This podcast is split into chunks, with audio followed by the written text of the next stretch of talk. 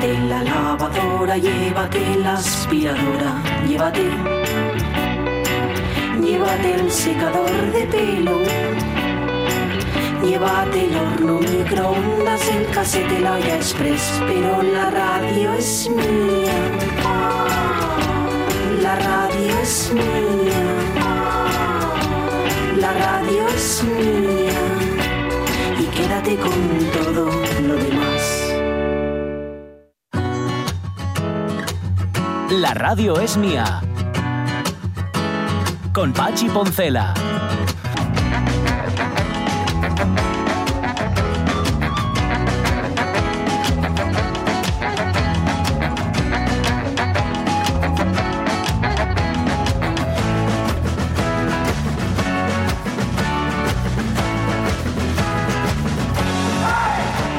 La una y ocho minutos de la tarde, para que no penséis que este programa no sirve de nada, que esa sensación la tenéis a veces. Y yo escuché la radio mía y quedé con la cabeza caliente y los pies fríos. Vamos a daros un dato que yo creo que es interesante, básicamente porque yo esta historia no lo conocía.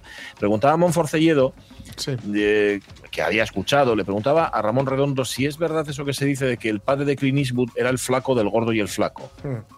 ¿Vale? Bueno, Sí. yo digo, va, esto a saber. Bueno, pues parece ser que hay una leyenda urbana muy vieja. Ah, O sea, que esto no es. Sí, sí, sí, yo no la había escuchado en mi Sí. santa vida, pero sí, es muy vieja. Mira, dice Ramón Redondo, se decía que en la fecha de nacimiento de Clint Eastwood había nacido, o sea, en la misma fecha, había nacido un hijo siete mesino de Stan Laurel, el flaco, que acabó muriendo en unos pocos días. Bien, la leyenda fragua, atendiendo al parecido entre el flaco y el director, que en vez de morir, ese siete mesino lo dieron en adopción. Ay, madre mía. Sí, sí, sí, sí. Bueno, hasta tal punto llegó la leyenda urbana que Kling y su santa madre lo desmintieron varias veces. Porque desde claro. les preguntaban y les preguntaban y les decían que no, que no soy hijo del flaco, demonios. Claro, además, decirle eso con el genio que debe tener Clint Eastwood como para, ¿sabes?, arriesgarte que te saque la Magnum. Pues no, no, no. Que existe la leyenda, es cierto, pero que, como apunta, Mon- como apunta Ramón Redondo, la vida y Hollywood todavía más Claro. está llena de leyendas urbanas. Como la, de, la de que Y- sí. este Marilyn Manson era, era Ah, Brian, sí. el de, de aquellos maravillosos años. En aquellos maravillosos años. Sí, sí. Eso, eso se dijo mucho. Sí, sí, sí. Sí. Eh, aclara Ramón Redondo que el padre real de Clint se llama igual que su hijo y viceversa. Se Ah. llama Clinton Eastwood Senior.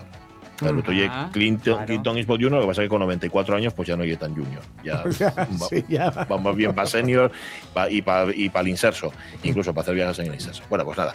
Oye, mm, hablabas tú ayer, Jorge Alonso, de la Sí. Espartana de Sí. Minerva Gutiérrez, que este sábado se Combate. enfrentan el polideportivo de la Corredoria, el Ujú. Corredoria Arena, en Oviedo a las 6 de la tarde, a la Reina Mora. La Reina Mora es la mallorquina Farah El Busairi y podría ser, mm, si gana la pelea, evidentemente, nuestra espartana campeona de España profesional Sí. de peso mosca. Sí, sí, sí. Y ella además está, tú nos lo contabas ayer también, dice voy a por todas, voy a por todas, Sí. y luego lo que quiere es ir a por el campeonato de Europa. Así que nada, vamos a estar muy, muy pendientes de nuestra espartana, que es un poco parte ya de este programa. de Me la encantan mía. Los nombres. Los nombres, Sí. ¿eh? ¿A que La sí? espartana, Reina Mora. La Sí, sí. reina mora. Por favor, me encantan.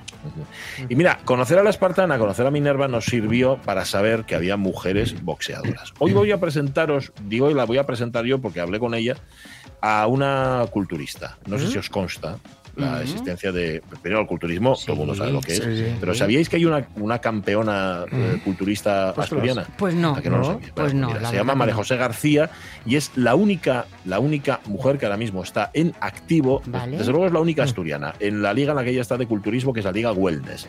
Viene de competir, estuvo nada, hace muy poquitín, en Malta y quedó cuarta. Nos tiene que explicar un montón de cosas, Pues sí. que es eso del culturismo, porque ella además es profesora y tiene- es especialista en nutrición, etcétera, etcétera, Ah. y tendrá seguramente cosas muy, muy interesantes que contarnos. Así Mm. que nada, luego la presento y charlamos con ella para que nos lo cuente. Tenemos que completar la revista de presa Sí. en esta tercera hora de la radio mía y me han contado, me han dicho que está ahí Juan Pastor. Aquí así está. que música. Alguien miente.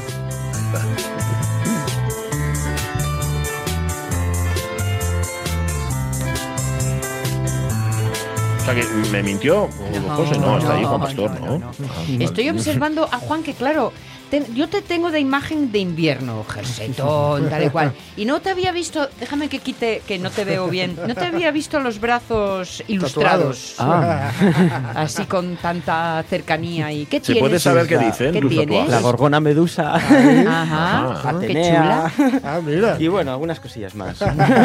ya os lo iré contando poco a poco. No, yo es que me paso ocho meses al año jersey, abrigo Sí. y luego solo un par de meses que en manga corta.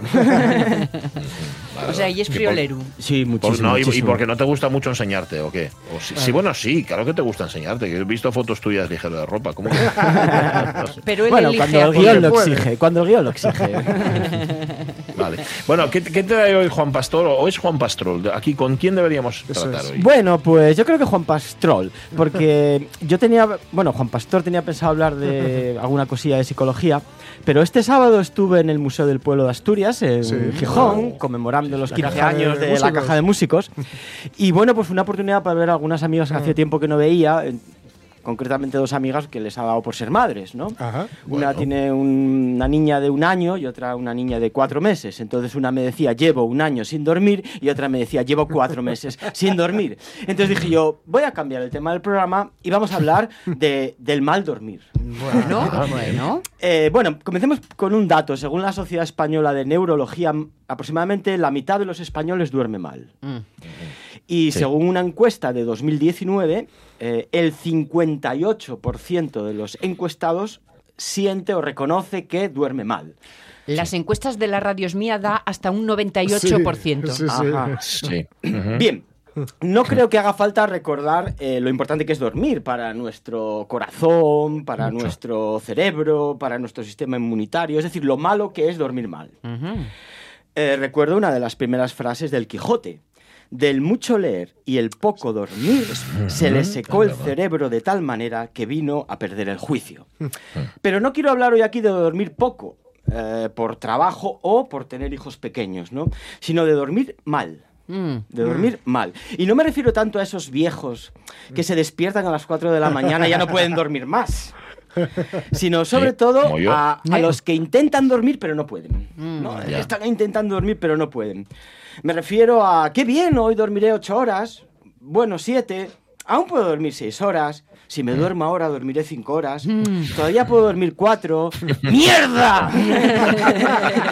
Porque más que contar ovejas, lo que el insomne cuenta es el número de horas que le quedan para poder Sí, sí. dormir. Sí, queridos amigos, el mundo puede dividirse en dos tipos de personas. Los que duermen mal y los cabrones que dormimos bien. Ah, tú eres uno de esos. sí, sí, pero no voy a explicar por qué duermo bien. bien, eh, no pocas veces nos encontramos con cálculos sobre cuánto tiempo de nuestra limitada vida pasamos durmiendo, ¿no? Que si 20 años durmiendo, que si Sí. 25. Ya, pero ¿cuánto tiempo, cuántos años de nuestra vida pasamos intentando dormir sin conseguirlo? Dando vueltas a la- en la cama, dándole vueltas a la cabeza. Eh, Borges, en su otro poema de los dones, da gracias a Dios por distintas cosas.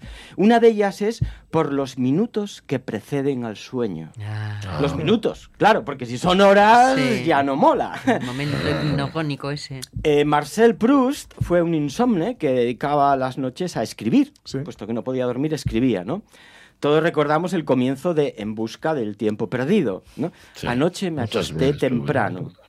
Ya, pero ¿te dormiste temprano? Ah, Porque una cosa es Ajá. acostarse temprano y otra dormirse temprano. Yo, particularmente, cuando me acuesto temprano, me levanto muy temprano. mm. Bien, otros ilustres insomnes fueron Napoleón, Voltaire, Van Gogh y Freud. Así como entre los escritores, además de Proust, Balzac, Flaubert, las hermanas Bronte, Emily Dickinson, Walt Whitman, Hemingway, Scott Fitzgerald o Juan Rulfo. ¿No? O sea, cuántas páginas hermosas Pues sí. escritas de noche Hmm. por insomnes que no podían dormir, ¿no? Pero bueno, seguimos sin poder dormir y damos vueltas en la cama y nuestra cabeza da vueltas, pensamos, divagamos, recordamos, tenemos remordimientos, Mm. como Macbeth, que tras cometer un asesinato Sí. ya no puede dormir. Los protagonistas de las películas Insomnio de Christopher Nolan y El maquinista de Brad Anderson tampoco sí. pueden dormir ambos debido a remordimientos de conciencia. ¿no? Sí. El insomnio de Tyler Durden, protagonista del libro y de la película El Club de la Lucha, es de otra naturaleza. y bueno, ya que hablamos de David Fincher, Morgan Freeman, uno de los protagonistas de Seven, otra película de David Fincher, como, el- eh, como El Club de la Lucha, era un policía insomne. Aunque sin duda alguna el insomne, en realidad la insomne eh, más famosa de nuestro arte humano es Seresade, ¿no? Responsable de las mil y una noches sin dormir. Sí, señor. Bien, pero no hace falta cometer un asesinato para no dormir. Scott Fitzgerald nos dice que a las 3 de la mañana un paquete olvidado adquiere la misma importancia trágica que una sentencia de muerte. El dramaturgo Maurice Maeterlinck eh, define la vigilia como pasar la noche en la cámara de nuestros pequeños pensamientos carentes de generosidad. Y bueno, encontré por internet un cuadro que no conocía, eh, se titula La noche sin dormir del litigante, del holandés Hendrik Goltzius, en el que se ve a un hombre metido en la cama acosado por dos mujeres. Inquietud, que sostiene una vela encendida, y ansiedad, que ahuyenta de la habitación con un látigo a una tercera figura que es el dulce sueño. Y pero así todo no podemos dormir y aparecen los errores cometidos, Ah, los, sí, sí. los fracasos, Sí. lo que pudo haber sido y no fue, lo que fue pero podría haber sido mejor. Y claro, pues ya no hay quien duerma. y lo que tengo que hacer, Y lo que tengo que hacer mañana cuando me levante. no solo el pasado y el futuro. El caso es que seguimos sin dormir, dando vueltas en la cama, dándole vueltas a la cabeza, y surge esa pregunta. Sí, esa. ¿Me levanto? Hmm. O lo que es lo mismo, ¿me rindo? ¿Asumo el fracaso o hago un último intento? Hacemos un último intento que tampoco funciona. Y aparecen los fantasmas y los miedos que suelen aparecer de noche. Hamlet comienza con un fantasma que aparece de noche eh, exigiendo venganza. ¿no? Remordimientos, miedos, fantasmas y soledad. Pocas veces nos sentimos más solos que cuando intentamos dormir y no podemos. A menudo acompañados por otra persona. Eso te iba a decir yo, que eso aumenta la soledad. Sí, sí. Insultante ejercicio de egoísmo y es. desconsideración. Duerme a nuestro lado a pierna suelta. Y si lo dejas hasta ronca. Qué gran mentira eso de dormir juntos. Se duerme como se muere, solo. Sí. Por muy acompañados que estemos, ¿no? Y cómo molesta que duerman a tu lado, ¿no? sí, Cuando sí. tú no puedes dormir. Ya Jesucristo, en el huerto de Getsemaní, le echa en cara a sus discípulos más queridos que se hayan dormido. Sí. No habéis podido velar conmigo ni una hora, les dice. Razón. Tener discípulos para esto, añado yo, ¿no? Ni una hora habéis podido quedar. Desde luego. En definitiva, parece que no hay dudas de que tenemos un problema con el insomnio, ¿no? Y no sé por qué no hay dudas, yo lo dudo. el problema para mí no es el insomnio, sino la obligación de tener que dormir ocho horas seguidas para ir a trabajar al día siguiente. Ese es el problema Sí, Claro. eso y no el insomnio. Eh, El insomnio siempre ha existido, entre otras cosas porque ha sido favorecido evolutivamente. Es decir, tener el sueño ligero en la selva o en la cueva, mm, Mejor. claro, nos previene de ataques nocturnos. Si ¿no? alguien gruñe. Claro, Claro, los que dormían muy bien ya se los comieron, Sí. se los, los mataron. Eh, en la Iliada, Agamenón y Menelao se encuentran de noche incapaces ambos de dormir por si atacan los troyanos. Sí. Y como es bien sabido, Troya será atacada y arrasada por la noche. La antropología muestra cómo el insomnio es habitual en todas las culturas. Es decir, los seres humanos dormíamos y fuera del capitalismo aún se duerme como los animales que somos, a ratos. Mm. A ratos. Dormimos unas horas, luego nos levantamos, pasamos un rato charlando, leyendo, follando, rezando, volvemos a dormir unas horas, nos volvemos a levantar. Eso de tener que dormir ocho horas seguidas y además de 11 a 7 o de 12 a 8 es un invento reciente. No tiene más de 300 años. Sobre todo si anochece a las 5 de la tarde y no amanece hasta las 9 de la mañana. Eh, eh, en definitiva, lo que es un invento reciente es el reloj. Eh, algo Y los propio. horarios. Exacto, algo propio de la modernidad. Yo siempre recuerdo como el primer plano de la película de Chaplin, Tiempos Claro. modernos, es un reloj. Es el invento Y como por los, y excelencia los engranajes, claro. Sí, sí, sí. Eh, eh, eso a mí es una película que me encanta, ¿no? Es la, la modernidad tragándose al prototipo de, de libertad, ¿no? Como es el vagabundo, Sí. eh, Charlotte. Bueno, llega la modernidad y hasta Charlotte se tiene que poner a trabajar, ¿no? Se tiene que poner, someterse a unos horarios, ¿no? Bien, antes del capitalismo, lo que predominaba era el sueño bifásico, en dos tramos, Mm. separados por un periodo no menor de una hora, ¿no?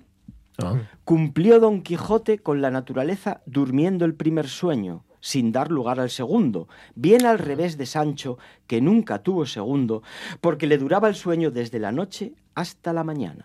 Es decir, lo normal antes del capitalismo era dormir en dos tramos, no en uno, ¿no?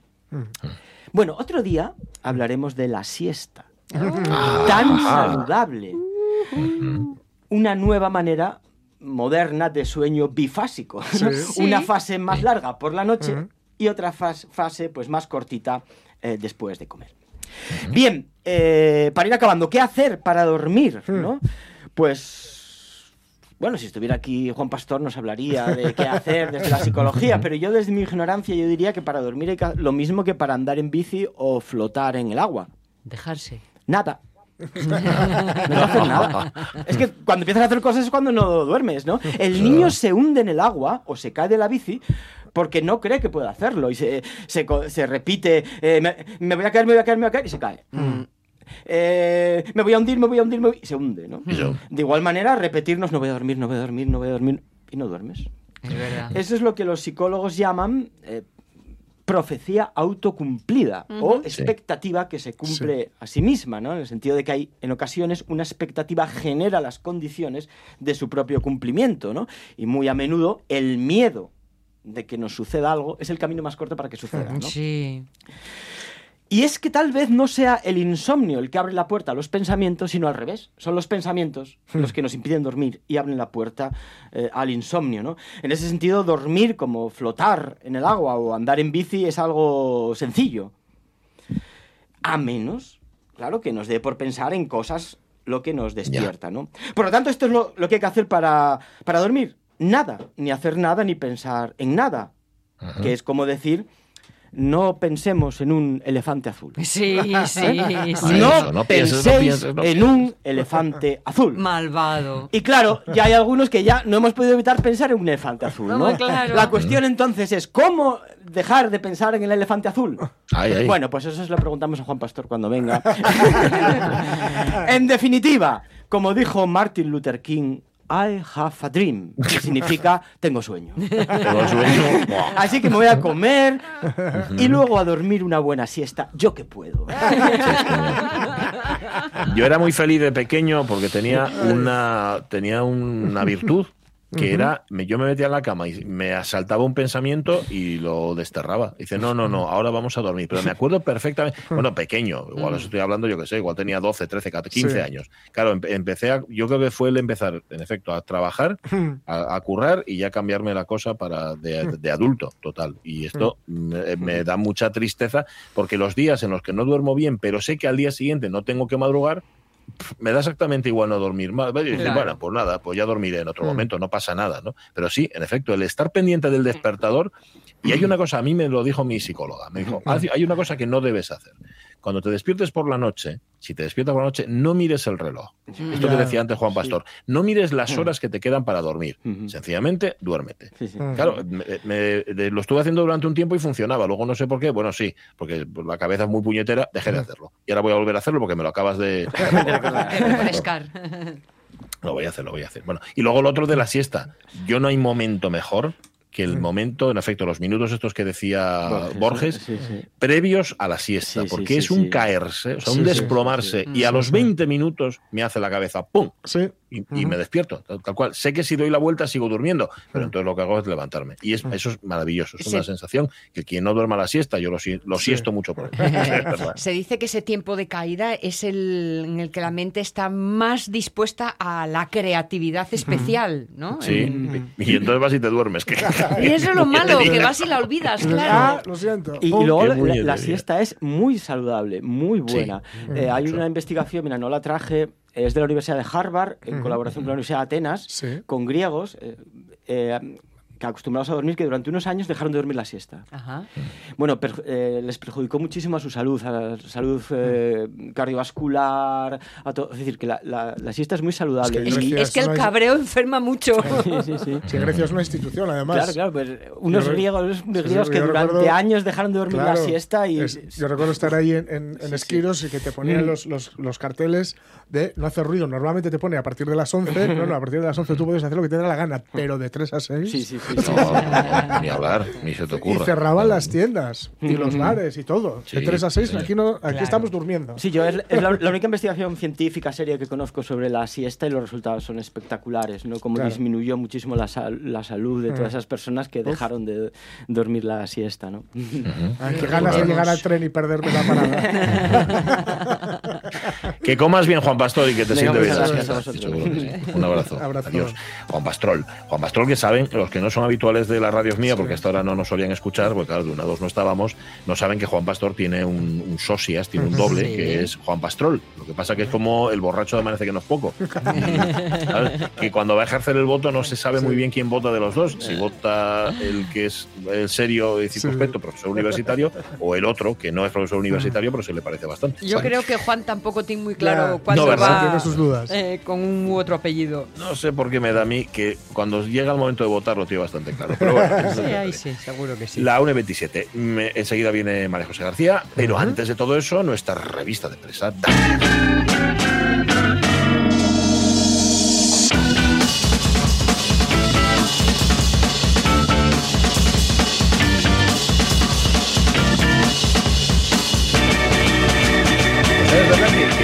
Esos minutos previos a la siesta es cuando estamos más creativos, cuando Sí. somos más creativos. Justo antes del tiempo. Se llama, se llama Sí, el ¿no? momento hipnogónico. Sí que, es, sí que es cierto, es momentos en los que tienes imágenes muy, mm, Sí. muy, muy, muy dalinianas, ¿no? Incluso Muy- puede suceder que eh, el cuerpo se te paralice Sí. y hay gente que lo puede pasar muy mal, tipo miedo, Sí, miedo grande, porque eh, la imaginación está súper vívida y sin embargo Sí. tu cuerpo está como Sí. muerto. Sí, sí, sí. Eso Y hay un la- momento la- de a la tensión. chica de lo que soy marido le, le- le ocurre. Sí, tiene, ¿eh? tiene- Pero bueno, es, le ocurre por la siesta el- y no eh, cuando, cuando veo que hace algún intento Sí. de tal, tengo que despertarla yo porque no se Sí, le despierta el cuerpo. Claro, claro, no se despierta sí. el cuerpo, pero tú sí.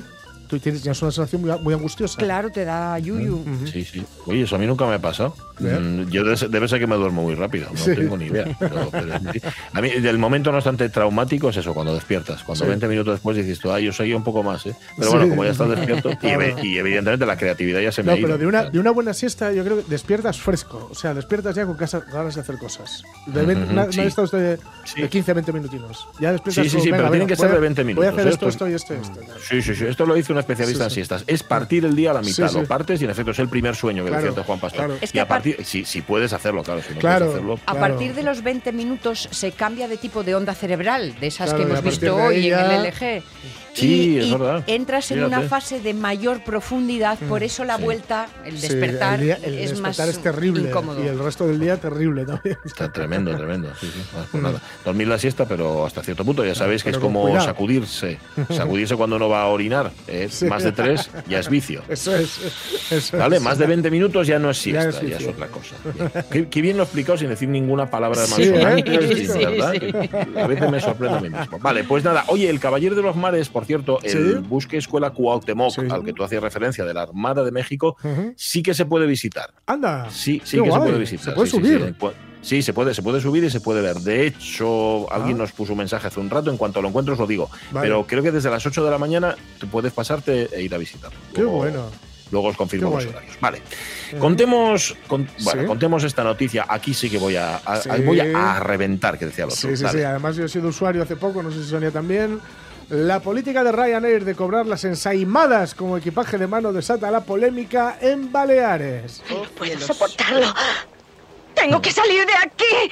Tengo que salir de aquí. Cállese, intente dominarse. Azafata, por favor, yo cuidaré de ella. Quiero salir de aquí. Ah. ¡Cálmese! Vamos, vuelva a su asiento. Yo me ocuparé de esto. Domínese, domínese, cálmese. Todo llaman por teléfono. Todo esto es una película, ensaimada, ¿eh? Vamos a, a recordárselo. a- Esto es de aterriza como puedas. Sí. ¿Vale? Pero dice que los pasteleros de las islas consideran un agravio comparativo que la aerolínea solo permita transportar sin coste los dulces que se venden en el aeropuerto. Ah, Por- porque claro, cuando tú los compras ya has pasado a la zona de has pasado a la zona de embarque, con lo cual ya no puedes facturar Mira, ni nada de eh, esto. que- Ahí estamos. que- nuevo, nuevo truquito de- que tienen. Tú, por ejemplo, yo en este vuelo a Roma solo podías llevar un bulto. Sí. Afortunadamente está- hay estas mochilas Sí. que son una gozada que expanden un montón. Aún así, hay- Pero el bulto tiene que caber Eso donde es, tiene que caber. Eso es. Pero bueno, da, da mucho de sí, ¿eh? Da mucho de sí. Es, yo, yo a partir de ahora los voy a utilizar más que una maletina de mano, porque me, me- me ordeno, me organizo mejor y no tengo que ir rodando con esa cosa que me da un asco. Pero bueno, eh, el caso es que puedes ir solo con eso, salvo que compres Claro, en en la duty free. la duty free. Entonces, en esa quieras. bolsa o en esas bolsas que lleves, tú puedes meter lo que te dé la gana. Claro, ¿qué ocurre? En Mallorca habrá dentro de la duty free eh, pastelerías o panaderías donde puedas comprar ensaimadas. Pero fuera también, evidentemente. Y las de dentro bastante más caras. Claro. Ah, podemos apostar. Claro, mm, hombre, seguro. Una seguro. mirada Y seguramente no tan- no tan buenas como porque puede ser a lo mejor cadena. No, no lo sé, pero el caso es que, claro, las que están fuera, eh, las del las de la- el resto de la isla, dicen, pero bueno, eh, ¿qué pasa? Que estos que están aquí sí pueden comprarlas y sí puedes llevarlo encima. Sí. Y a los que lo lleven las nuestras se las quedan en el aeropuerto, con lo cual Sí. no las compran, claro. Sí. Y no se las llevan. Así que, a lo cual Ryanair ha, ha contestado con. con la risa del lindo pulgoso. que Ryan se habrá hecho mm, con unos cuantos millones. Ahora, Eh, sí. amigos, de amigos no. No, no, no. De amigos no, poco. no, Mira, hay, un, mm. hay un lugar en el infierno para el, para el inventor del metacrilato, como hizo Woody Allen, y otro para el de Sí. Ryanair. Sí, bueno, pues no sé, para la de Ryanair y en general, perdonadme, para las supuestas líneas low cost, Sí. que de low cost no tienen absolutamente nada. Yo este verano intentaba, intentaba, Mm. que no lo voy a conseguir, ir a Menorca. Uf, Eh, vuelos tengo, tengo, tengo vuelos, pero claro, viajamos tres personas Sí. y tres personas que nos vamos una semana. Una semana, evidentemente, con maletas. El, depende 600 qué pavos. aerolínea, depende qué aerolínea, una te, te cuestan los billetes ida y vuelta. 900 Mm. Bueno, y pico euros, los tres billetes llevando una maleta, ¿eh? solamente una maleta. Una para los tres. lleno- sí, una para los tres, correcto. Y una, eh, la otra aerolínea es- me, me sube a cerca de 1200. Madre Lo he buscado de todas las maneras. He Sí, buscado algún incluso algún truco que me han dado para tal. Me Mm. parece de una avidez. Tú sacas los billetes que pueden ser más Sí. o menos caros, pero luego todo empieza a subir cuando tú le añades estas. Estas es como llevar una maleta, que yo no considero que llevar una maleta sea un extra, pero Ya, parece ser que sí. Además, sí. además es, digamos, un monopolio de tal, ma- de, de tal magnitud Sí. que si tú te haces el truquito de pegarte, truquito de pegarte paliza, ¿eh? de, de coger, bueno, pues me cojo un vuelo aquí y luego de aquí a aquí, no Eso es. te van a coincidir. Sí. Te va- Fíjate, no ¿eh? te van a coincidir. Qué casualidad. Te va a coincidir el, el otro, el que es más caro. Claro. Pero Ajá. los dos baratos no te van a coincidir. O, o te van a coincidir, pero muy justo. 10 minutos de retraso y no lo coges. Y, y entonces ya sí que, en fin. ya- Sí, señor. Ya, este, hay que. Ya, ya y el ¿no? truco de llevarlo todo puesto, hombre, Sí, en como hacía el Mallorca y en chato, el ladrón este de agosto. ropa. Claro, Sí, sí, sí. claro, claro, claro. No, no, eso, Así que eso no- nada. eso me parece que no funciona. Luego, Yo claro, de verdad, estoy- eh, cuando, cuando escucho que es tan barato volar en Sí. avión, dice, bueno, es barato Luego- volar en avión si vas tú Claro. solo y solo lleves una bolsa de Ahí mano. está. porque va- Luego también, mira, yo esto sangro por la herida, evidentemente. Claro, a, a- a la chica a la que soy marido y a mí nos costó más ir de Roma a Fiumicino, a- al- al aeropuerto, Cansado, ¿no? que, Fiumicino y que, cansado. que el Fiumicino cansado ¿eh? y cansato, Y que cansado. el vuelo en sí. ¿Por qué? Porque coges Ah. el avión a las seis y media de la mañana. No hay transporte público en Roma hasta Fiumicino que, te, que te deje dos horas antes o, una- o- o al menos una hora y media antes de esa hora. Tienes que ir en taxi Ya. o en Uber, que son 60 euros. Bueno, Que nos quejemos en Asturias, pero que eso suceda en Roma. Claro. Anda que no. Claro, ¿eh? casualidad tampoco lo creo. no lo sé, no lo sé. No, no. Al- Alguien se está haciendo rico en nuestra costa. Qué escándalo. No lo sabía. Sí, sí, no, sí, no tenía sí. ni idea al respecto. Eso es. Bueno, pues nada. Vale, eh, mira, lo acaba de contar eh, Sí, Juan sí. Pastor. Tira. Pero, pero, pero, pero, Pero- diferente. Lo de Juan A ver, a Pastor, ver, a ver. mucho mejor. Dormir mucho y bien. Dos puntos. El secreto para conciliar el sueño y decir adiós al insomnio. Yo al principio cuando lo leí dije... ¿Tú tampoco vas a contar el secreto? Como el otro no, que marchó sin decirlo. espera. Yo cuando lo leí dije, el secreto para conciliar el sueño y decir adiós al insomnio es dormir mucho y bien. ¿Me están diciendo esto? ¿Cómo Sí, se puede ser tan...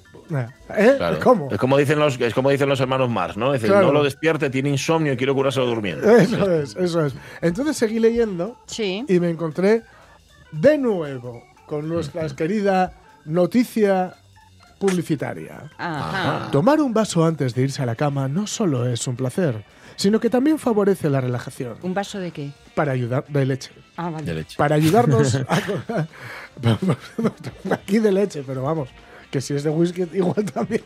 También. Que- Pero- de- Pero para ayudarnos a conciliar el sueño, Sí.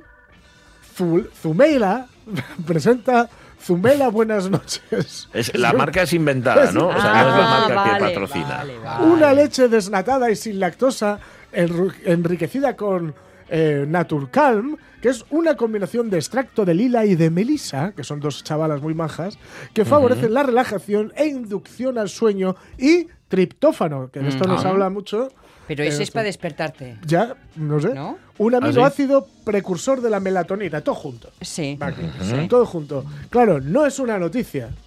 El, el No. el titular es una perogrullada y el Sí. cuerpo de la noticia Es publicidad. un anuncio. Es publicidad, totalmente. Es un anuncio. No obstante, no penséis que esto es muy moderno. En No. Asturias Historias, cuando No. repasamos hemeroteca de los Claro. años pff, 30, Sí, sí, 20, sí. hacían exactamente lo mismo. Sí, te sí, ponían sí, un sí, titular sí. que era como llamativo, tú ibas ahí y Claro. te estaba vendiendo unos colchones, una cosa así. Claro, claro, esto, claro, esto claro, no, claro. esto no es nuevo. Pero qué Claro. desfachatez. Los Qué españoles duermen mal.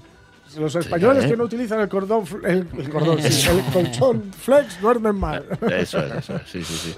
Bueno, pues habrá que tomarse la leche esta de Funflenflas. Sí. Pues, ¿no? pues yo prefiero la tilita directamente. Sí, sí, sí. Que más fácil, ¿no? están tan ricas, saben a miel, ella Sí. sola, ya. Sí. Mm. ¿A qué sabe? Mira, te lo voy a preguntar a calzón quitado porque no he probado una en la vida. ¿Qué sabe la tila? La tila, tila- no me refiero no me refiero a los callos de la El- tila, sí, me a la refiero tila como tila infusión. de tisana, sí. Sobre todo huele, más que sabe, a miel. Mm. a miel. A miel, Sí, a sí. miel, la tila. Y es curioso porque, perdonadme de antemano, ¿eh? pero por donde pasa no vuelve a crecer ni Mira, dolióme hasta a mí el chiste. ese. No vuelve a crecer la tila, ¿no? De cuando pasa eh, por el puerto caminito de Jerez. Bueno. Sube, sube, sube, Claro. sube, porque vamos, vamos, a- vamos a meditar. Dos minutos de expulsión para Juan Alonso, que se lo lleva buscando desde que escribió la poesía a la piel de la, de la De neurona. la. Llevo un rato con esto, llevo un rato con la tontera y se la vamos a quitar, ya veremos. Ya veremos. Bueno, em, ¿visteis la peli? Pues atención a la siguiente. Yo no la he visto porque me daba mucha Yo rabia. Voy a deciros por qué. Porque me daba mucha rabia no saber quién y la voy a ver ahora porque voy a Que saber ahora quién. ya sabes quién es Ya quién. sabes ¿no? quién El es. FBI Vale, vale. confirma la identidad del asesino del Zodíaco 54 años después de los crímenes que aterraron a los Estados Unidos. Querido director, soy el asesino de los dos adolescentes de las navidades pasadas en el lago Herman y de la chica del 4 de julio. Quiero que saque este mensaje cifrado en primera página. Quiere que salga en la edición de la tarde. Graysmith, ¿no tiene que acabar la viñeta? Bueno, este es el tráiler de Zodiac, Sí. la película que, que habla precisamente pues, de estos crímenes, ¿no? Está muy bien. Eh, Muy decir bien. que, os pongo en antecedentes, para que no lo sepa, el asesino del Zodíaco fue uno de estos casos que dejó huella y que todavía tenía incógnitas abiertas, concretamente quién era el asesino del Sí, Zodíaco. la principal. La principal. Eh, se remonta a la historia a finales de 1968, cuando un asesino en serie, que se hacía llamar con este nombre, sembró el pánico en la bahía de San Francisco, en California. En poco menos de un año, mató al menos a 13 personas. Y digo al menos porque él se atribuía a 37 personas, pero no se pudo demostrar, o bueno, no, no, no era fiable la información que él mismo daba, ¿no? Digamos. Pero mínimo 13, qué barbaridad. En fin, evidentemente ya con solo una ya era chungo, ¿no? Sí. Eh, la investigación se aparcó en 2004. Bueno, se, se dio por se dio por, por imposible, porque había un, un, digamos em, un sospechoso que encajaba muy bien, pues esto era como la teoría de las de cuerdas, ¿no? Encajaba todo Sí. muy bien, era todo muy elegante, pero no. Pero no. pero no. Eh, se aparcó en 2004 la investigación, se re- reabrió en 2007 y en 2021, creo que es lo que entra aquí, el ADN. ¿eh? Pelusística. Ay, la pelusística. Todo cambia. La policía puso todas las miradas en otro posible sospechoso, sospechoso perdón, Gary Francis Post, que Sí. había muerto ya en 2021, ¿no? Ahora, ahora, y cuando digo ahora es ahora, y esto es- además es una noticia que se ha filtrado al FBI, quería anunciarlo, pero se ha filtrado a la prensa. Eh, un equipo de expertos del FBI ha logrado descubrir la identidad del asesino y dan ya por hecho que efectivamente Post no solo es sospechoso, sino que sería el asesino. ¿Por qué? Por el ADN encontrado, o los restos de ADN parcial eh, que han encontrado, que coincidiría con el perfil genético encontrado en varias de las escenas de crímenes relacionados con este caso. En concreto, se vería eh, una conexión concluyente, concluyente entre este hombre y al menos cinco de las víctimas atribuidas. Con lo cual, digamos que extienden estas cinco al resto, a las 13 que oficialmente se le atribuyen al asesino del zodiaco. Digo que, a ver, por un lado no se le puede castigar porque ya ha muerto, pero por otro lado sí que, y no es poco, eh, co- comentan que esto es un cierre para los, fami- los familiares de las víctimas Claro. que aún están vivos. Claro, claro. Eh, los, los, los- los y las familiares que están vivas o vivos, pues pa- para ellos es un cierre el poder saber quién es el asesino Claro, de, claro. de tal, pues ayuda, ¿no? Digamos, a, a- a sanar dentro de lo posible, ¿no? Claro, a a cerrar el luto, a cerrar el proceso Sí, de luto, sí. me imagino que sí. Estaba acordándome de la peli que, en efecto, ahora ya puedes verla y Sí. sí, sí, eso es una peli que está francamente bien, está Sí. muy, muy bien. Y me estaba acordando de que el que hace del principal sospechoso hasta ese momento, Sí. tú has citado a Arthur Leigh Allen, que era Sí. el, el- bueno, eso, el principal sospechoso, Sí. aunque ahora es otro y ya se sabe que es otro. Eh, era ni más ni menos que John Carroll Lynch. John Carroll Lynch, eh, no le veis, no le veis la No. cara Sí, por el sí, nombre. porque lo estoy viendo. Ah, Lo está viendo. Es, es el que hace de marido de Frances McDormand en Fargo. ¡Hombre! Sí, es. Ah, pero. ¿cómo va a matar ese a nadie, hombre? Ahí está, esa es, la, es- esa es la cuestión. Tú fíjate lo buen actor que tiene que ser este individuo, John Ya. Carroll Lynch, Sí. para ser capaz de hacer de, de- de Norm, el que iba con el pijamón, Sí, y, eh, con el esquijama, porque llevaba Que esquijama. cuando iba- concursos, a concursos de qué era el concurso. de pintura, él pintaba De para sellos. Sí, eso, para eso sellos. es, Eso es. Bueno, pues el asunto es que este mismo era el que hacía de sospechoso Claro, en hay que Zodiac. ser, Qué hay buen que ser bueno, efectivamente. ¿eh? hay que ser bueno. Y no sé si es en esta misma peli donde Rufalo, que es uno de los que tal, sale de ver el estreno, Mm. creo que es en esta peli, si no estoy mezclando, de Harry el Sucio. Ah, Donde Zodiac Sí, y tal está sí, sí, inspirado sí. en el mismo Zodiac. Sí, Eso sí. es, eso es, sí, Sí, señor. sí. Sí, señor. Dave, Harry que era el papel de Dave Toshi, era el, el actor. Sí. El actor, perdón, el, el policía, el policía en Ujú. el que se inspira. Sí, sí, sí. Sí. sí. Qué frustración, me imagino, ah, porque claro, los policías ya no estarán entre nosotros, me imagino, etcétera. Qué frustración, ¿no? El acostarte, o sea, el, el morir, que acostarte, el morir, ¿no? Ujú. Sin saber quién, quién finalmente era el, el asesino y que, bueno, Ya. por lo menos también, también seguramente para las familias de los quienes investigaron esto, pues sea una, un alivio, ¿no? Saber al fin quién era Sí. el despreciable ser humano que cometió estos asesinatos. Por aquello de la obsesión, ¿no? De vivir Claro, obsesionados claro, con, nosotros. claro. Que era, mira, lo he buscado también, no solamente es el que inspiró este, este policía Sí. a Harry el Sucio, sino que Steve McQueen, es que esto lo había leído y mira, me, me- me acordé ahora, llevaba en Bullet la pistola. Ah. Exactamente igual como que como lo llevaba este Toshi, el, el Ah, ¿sí? policía que es. Sí, sí, sí, sí, Anda. la llevaba tal cual y se inspiró en Mm. este mismo individuo, en Tos, Bueno. Toschi se escribe, Toski, Eh, va, va a ser ha sido homenajeado entonces gra- grandemente Sí, señor. en la cultura popular. Bueno, oye, cuéntanos la última de todas. Sí. Venga. Se da la fuga tras un choque y acaba empotrándose contra un furgón policial en Oviedo y cuadriplicando la tasa de alcohol. Pues sí,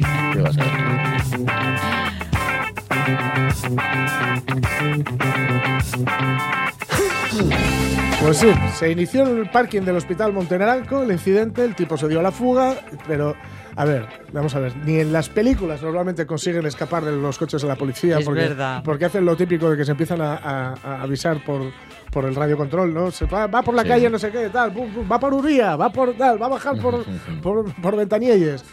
Y, va- y- y vas tú cuadriplicando la tasa de alcohol, con- o sea, mamao.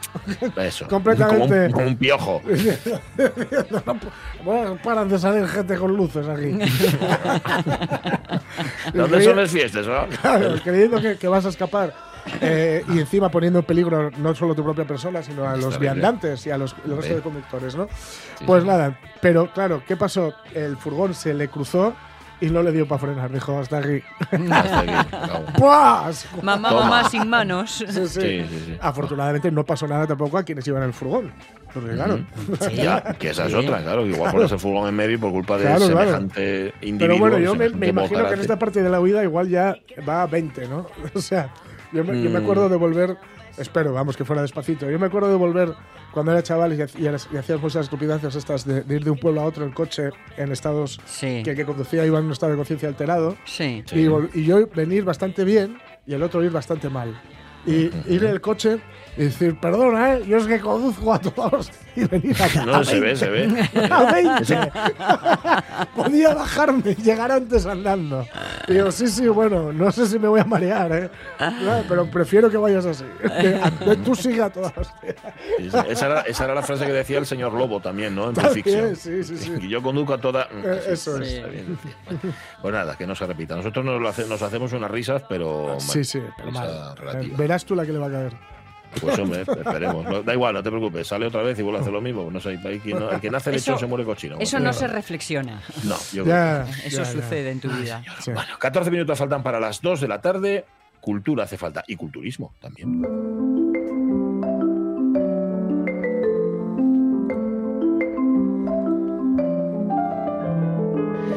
Mira, viene de competir en la Diamond Cup profesional que se celebró en Malta hace unas cuantas semanas y de obtener un cuarto puesto. María José García, ¿cómo está María José? Muy buenos días. Muy buenos días. Buenas. Encantada de saludaros. Un gusto tenerte con nosotros aquí en la Radio Mía. Es que esto surgió, fíjate, lo, lo burros que somos aquí en la Radio Mía, bueno, y en general lo que ignoramos tantas veces en los medios de comunicación, que hablamos de deporte y restringimos el deporte a determinadas actividades, pues al fútbol, al baloncesto y muchas veces poco más. Pero el culturismo es un deporte. Yo no lo sabía, María José. Todo el mundo considera eso, que el culturismo tiene, yo qué sé, no tiene desde luego la- el, el mismo conocimiento, la misma difusión que, que el fútbol, pero sí Mm. que tiene, evidentemente, sus categorías, sus competiciones. Es un deporte más, ¿verdad? Totalmente, es un deporte más. Lo que pasa es que yo creo que lo que nos ha hecho un poquito de daño, entre Mm. comillas, es la- los prejuicios o la mala imagen que ha tenido mucha gente a veces de nosotros. Y como todo deporte minoritario, pues como tantos otros, pues eh, se deja en el cajón de lo perdido. Algún medio se hace un poquito de eco, pero normalmente Mm. estamos abandonados. Sí. Eh, el, el culturismo es uno de esos deportes que diríamos que es un medio, una, una forma de vida. Quiero decir, mm, un jugador de fútbol va a entrenar por las mañanas y luego con que cuidarse un poquitín, pero ya está. Pero un culturista tiene que vivir para poder, de, de tal forma que pueda ser un culturista, ¿no? Totalmente, yo siempre lo digo. De hecho, nosotros en la consulta llevamos en multitud de personas a usuario de a pie normal que simplemente quieren cuidarse un poquito. Y cuando alguien despunta, te dice, ¿y si compito? Yo siempre le digo, ¿estás seguro? Pues Claro. segura, ¿estás seguro? Sí. Porque mm, te condiciona efectivamente para obtener esos resultados en una tarima, te condiciona de tal manera tu día a día que, que al final mm, te pauta todo, desde el Claro. momento que te levantas hasta que te acuestas. Todo. Lo que puedes hacer, lo que no, lo que puedes comer, lo que no. Mm, El momento que te llaman. Hmm. Tenemos un evento, un cumpleaños, vamos a cenar. Ah, no, no puedo. Vamos a quedar para un viaje de. Ah, no, no puedo. Claro. Sí, Pero eso durante todo el año, toda la vida, todos los días, amén, o cuando estás compitiendo. Cuando estás compitiendo, cuando la competición se va acercando, que Mm. yo diría que ya hablamos de los dos, tres, a veces cuatro meses previo, bueno, un par de meses, tres previo, es ya el nivel de estricto es eh, límite, o sea, es brutal. Sí es cierto que el resto del año, o si tienes una competición más lejana, o incluso estás en una fase de volumen, puedes levantar un poco el pie del acelerador. Relajar no te relajas nunca, pero como yo le digo a Claro. mis clientes, yo fuera de temporada sí salgo a cenar prácticamente todas las semanas a cualquier sitio normal. Entonces, va un poco con el chip ya. Bueno, a ver, venga, me- que no me falte la proteína, pues me como un chuletón. Que no me falte, Bueno. que no me falte el hidrato, pues me como el cacho de pan. Bueno, pues venga, arreglado. Está bien. Es que hay que decir, además, de, de ser culturista profesional, eh, eh, ofrece, os voy a dar la página web que es mjgarcía-fitness.com. Da asesoramiento nutricional y, y deportivo también. Yo, yo tengo una, una curiosidad. ¿Todo el mundo puede ser culturista, María José? O, o uno tiene que tener ya una forma física, de- un fondo físico, por lo menos. Luego, Mm. eso, evidentemente, se puede trabajar. Pero si no tienes un buen fondo físico, ¿puedes aspirar a ser culturista? No digo ya competir, sino, bueno, a dedicarse al culturismo. Esa es una grandísima pregunta. ¿Todo el mundo Mm. puede ser culturista? Yo personalmente, y a veces me tachan un poco de mala, digo que no. No, ¿verdad? No, que no. Y es que lo he visto en muchas ocasiones, muchas temporadas. Normalmente la- las temporadas de competición, bueno, ahora hay casi todo el año, pero solían acotarse a abril, mayo, junio y septiembre, octubre, noviembre. Muchísima gente me empezaba en septiembre, oye, pues quiero debutar en mayo, con toda la ilusión del mundo. Y cuando veían lo que supone, lo que implica, el sacrificio, lo que tal, lo primero, mentalmente, la fortaleza que hay que tener es tremenda. Y rompían por el camino. Ya hablando mentalmente. ¿Que mentalmente aguantan? Pues sí es cierto que a un nivel básico, usuario, campeonatos pequeños, regionales, interregionales, incluso poder llegar a lo mejor a un campeonato de España, según en qué categoría, sí puede llegar. De ahí para arriba también hay un componente genético que no se puede Ah. obviar. O sea, las cosas como son. O sea, yo siempre digo, escucharme hasta el final que parezca un poco, no sé cómo decirte, egocéntrica cuando empiezo a decir esto. Yo a nivel de España he sido y soy lo mejor. He ganado todo, he ganado campeonatos de España, absoluto todo. A nivel europeo prácticamente también, absoluto todo. En el momento que gane la tarjeta profesional, compito en liga profesional, que es lo más de lo más, nosotros no tenemos más. Soy la única española y me enfrento a las brasileñas. Ay, amigo. Cambio el asunto. genética- claro, que su genética me va a pasar por la derecha. Y tengo que asumirlo, las cosas como son. Vale. Oye, lo que pasa es que nosotros no hemos ido nunca a una competición culturista. ¿Qué es lo que se mide? ¿Qué es lo que se, lo que se os pide y, y lo que marca la diferencia? Pues depende de la categoría. Mm, Ahí ya entraríamos en cada una de ellas. Por ejemplo, hablando en primera persona, mi categoría es wellness. Wellness es eh, una de las categorías femeninas, que son tres, cuatro a veces, depende del nivel del campeonato. Eh, a medida que va avanzando en la categoría, te van pidiendo mayor tamaño muscular, pero en mi caso, predominantemente, o sea, tiene que verse un gran, buen, moderado, importante desarrollo en el tren inferior, sobre todo piernas, glúteo y demás, sin dejar de estar fuerte de arriba también, predominando una- un equilibrio, pre- que haya cierta sequedad sin llegar a ser la sequedad extrema del culturismo, como llaman los chicos, por ejemplo, pero tiene que haber bastante sequedad, más sequedad que en una bikini, tiene que haber un buen desarrollo muscular, como digo, equilibrado, tiene que mantenerse la feminidad, es, bueno, también no deja de ser un deporte subjetivo al final. Entonces, Sí, claro. Lo mismo vas aquí, ganas y vas la semana siguiente y quedas la última. Pero bueno, Y como no es el que llegue el primero, hay que Y, y estamos pensando en un ejercicio físico, lo que esto supone, todo, pero la puesta en escena sobre el escenario, mm, que vais de punta en blanco, pestaña postiza incluida, ¿eh? Total. no, no, es que me estáis haciendo unas preguntas maravillosas, porque mira, el día a día, yo siempre se lo digo a las chicas que, que llevamos a tarima, el día a día es clave. O sea, si tú no has hecho los deberes, no vas a ningún lado. Si no has cumplido tus entrenos, tu dieta, tu todo, no vas a ningún lado. Pero eso vamos a presuponer que lo cumple todo el mundo. Que no, pero bueno. que, lo, que lo debería haber cumplido todo el mundo. Que luego se ve cada cosa. Pero bueno, una vez que llegas a la tarima, el cómo lo muestras es clave, es clave, es total. Tanto la puesta en escena de cómo tú te mueves y cómo tú presentas tu físico, como el complemento, efectivamente, el bikini. Bueno, Ya no tanto la pestaña, que nos la ponemos, pues bueno, pues vamos a ver quién va más exagerado. Entonces, pestañas, extensiones y tal, pero bueno, eso no puntúa. Pero sí la puesta en escena, hay físicos, o yo siempre les digo a las chicas que a igualdad más o menos de un físico que se supone que todo el mundo debe llegar en una buena condición, Claro. como tú lo muestres, es clave.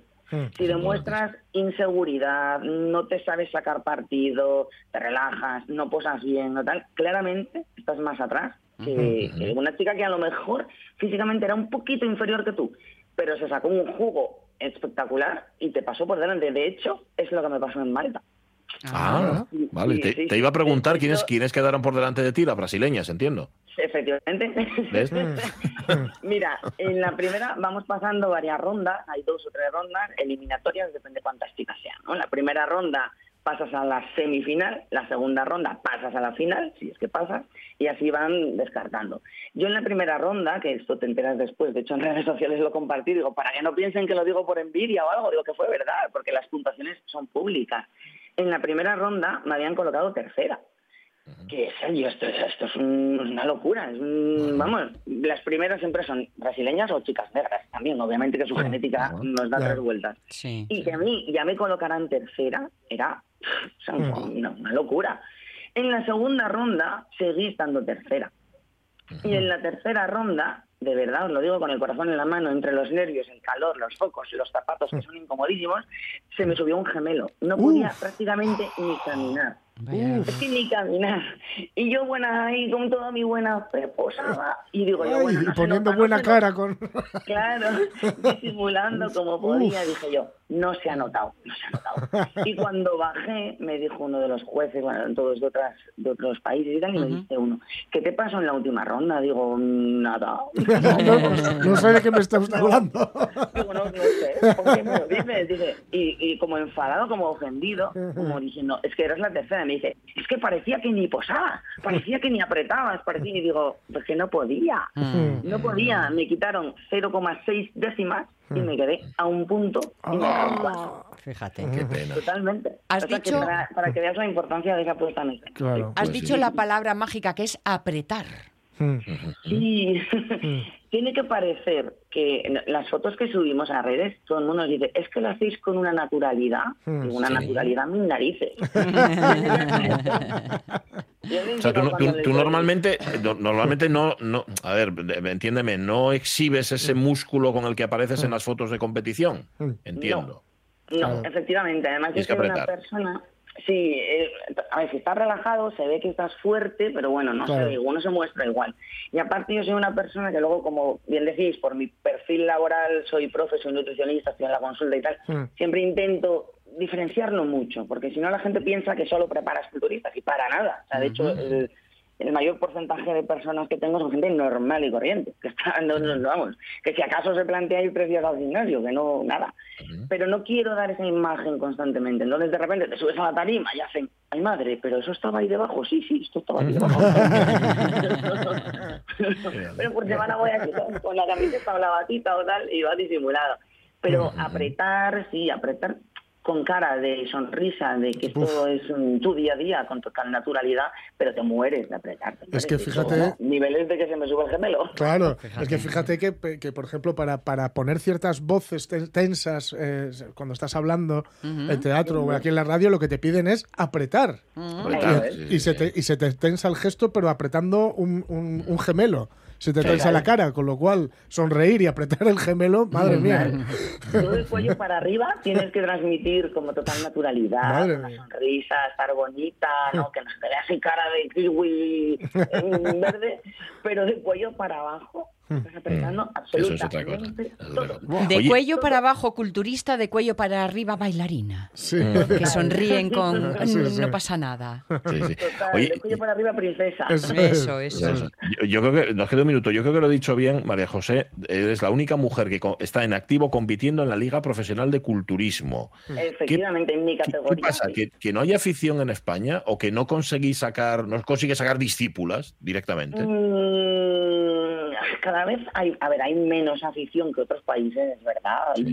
pero volvemos un poquito a lo mismo. Mira, nosotros, eh, vamos, mi marido y yo recientemente estuvimos en Mm. Estados Unidos en enero, y es que en enero el, eh, la cultura, bueno, no sé si la cultura, vas por la calle y, Mm. y a lo mejor nos veían, que él es culturista también, nos veían sin mangas y te paran a hacerse una foto contigo o te paran y te dicen, oh, gran trabajo, qué Sí. bien, qué tal, te, te valoran ese sacrificio. Claro. En España es un poco, pues, bueno, mm, mira este egocéntrico. Sí, vaya flipado, vaya flipada, cerebro, Eso es. Mm. Era un ignorante seguro. Claro, sí, sí, Está sí. un poco visto así todavía. Sí es cierto que cada vez hay más afición, pero no tanta como en otros países. Y luego, bueno, pues de la afición que hay, sí que hay algunas chicas, si no me equivoco, que es pro en categoría bikini, que son las más chiquititas, pero luego a medida que vamos subiendo ya la cosa escasea. Ya, ya. La cosa escasea. Buscad a María José García, a nuestra campeona, a nuestra culturista, mj García, guion medio, fitness.com. Allí la encontráis. Nada, y por María José, ha sido un placer poder, charlar contigo. Muchos éxitos. Cuídate Eso mucho. es. lo por la oportunidad. Un. Besazo, besazo. Gracias, abrazo. Volvemos mañana a las 11. Las noticias de las dos, segunda edición de Asturias Hoy. Adiós Jorge, adiós José, adiós Sonia.